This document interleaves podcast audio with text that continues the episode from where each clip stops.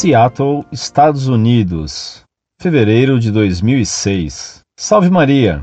Desde que passei a acessar este sítio, não pude deixar de verificar que a maioria das doutrinas do catolicismo e do budismo são antagônicas, pois se Buda ensinou que nada é eterno, há apenas mudanças perpétuas, o catolicismo ensina que há um Deus eterno com doutrinas imutáveis.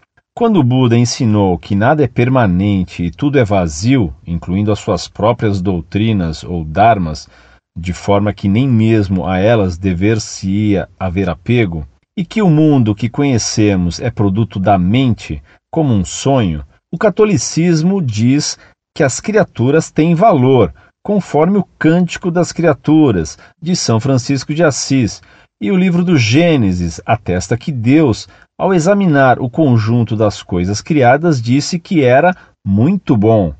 Em algum lugar li neste sítio a afirmação de que o budismo é de origem gnóstica. Concordo em parte, pois o budismo Theravada, praticado no Sri Lanka e sudeste da Ásia, acredita que Siddhartha Gautama foi um homem que encontrou a iluminação, tornando-se então Buda, ao passo que o budismo Mahayana, praticado no Tibete, na China e Japão, diz que Buda é um princípio cósmico.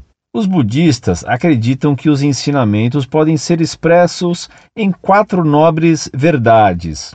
Primeiro, existir é sofrer. Segundo, o sofrimento é causado pela ligação a coisas impermanentes. Terceiro, o sofrimento cessa com o fim dessa ligação. Quarto, há um caminho para eliminar o sofrimento. Este caminho varia nos diferentes tipos de budismo. O budismo Theravada ensina a disciplina e a meditação. O Mahayana enfatiza o desapego radical e o despertar deste mundo aparente. Neste ponto, realmente lembra a gnose, quando fala da centelha divina que necessita se libertar da prisão da matéria, da inteligência e dos mandamentos. O Zen budismo, com meditação silenciosa e métodos como gritos, tapas, golpes de bastão e uso das artes marciais para acordar os adeptos, ou ainda o budismo esotérico, também chamado tântrico ou diamante, que propõe uma técnica espiritual correta para obter a revelação dentro do discípulo. Também lembra a gnose, que afirma sermos partes de Deus presas na matéria, e o Nichiren, que atribui magicamente um poder especial na repetição de mantras e é predominantemente japonês.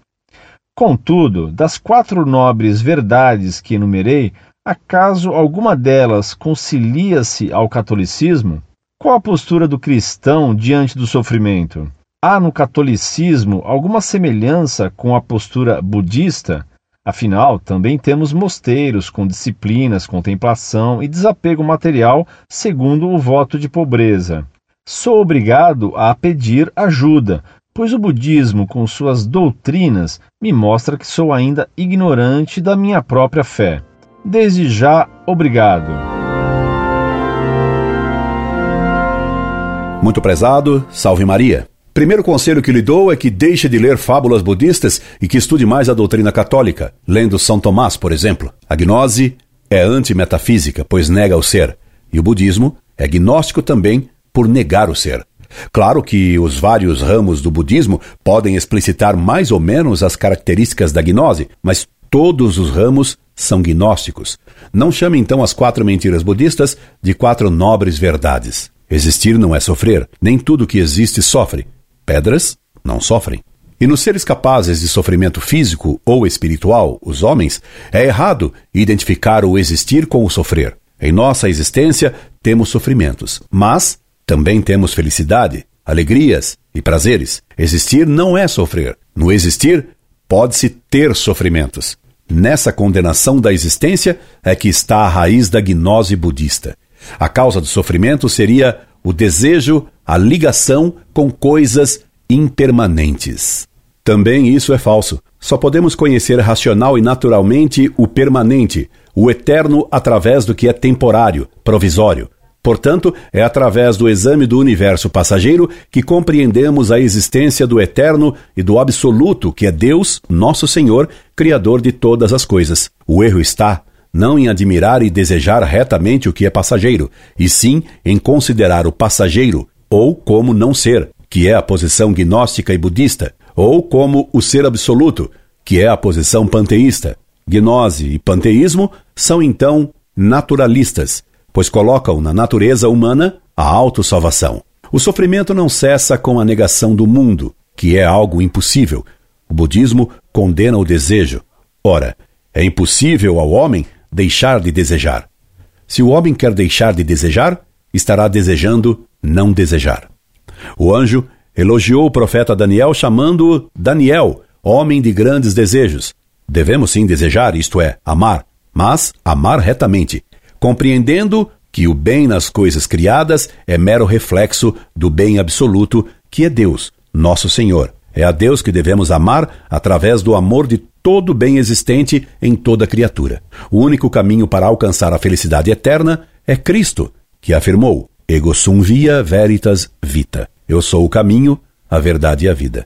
Os falsos caminhos budistas são vias de perdição, pois negando o valor da existência e do mundo, pregam um repúdio ou indiferença ao bem criado. E como poderá amar o bem infinito aquele que repudiou ou foi indiferente ao bem finito? Se num coração não coube o bem pequeno, como caberá nele o bem infinito? A existência de mosteiros budistas é apenas materialmente igual aos mosteiros católicos.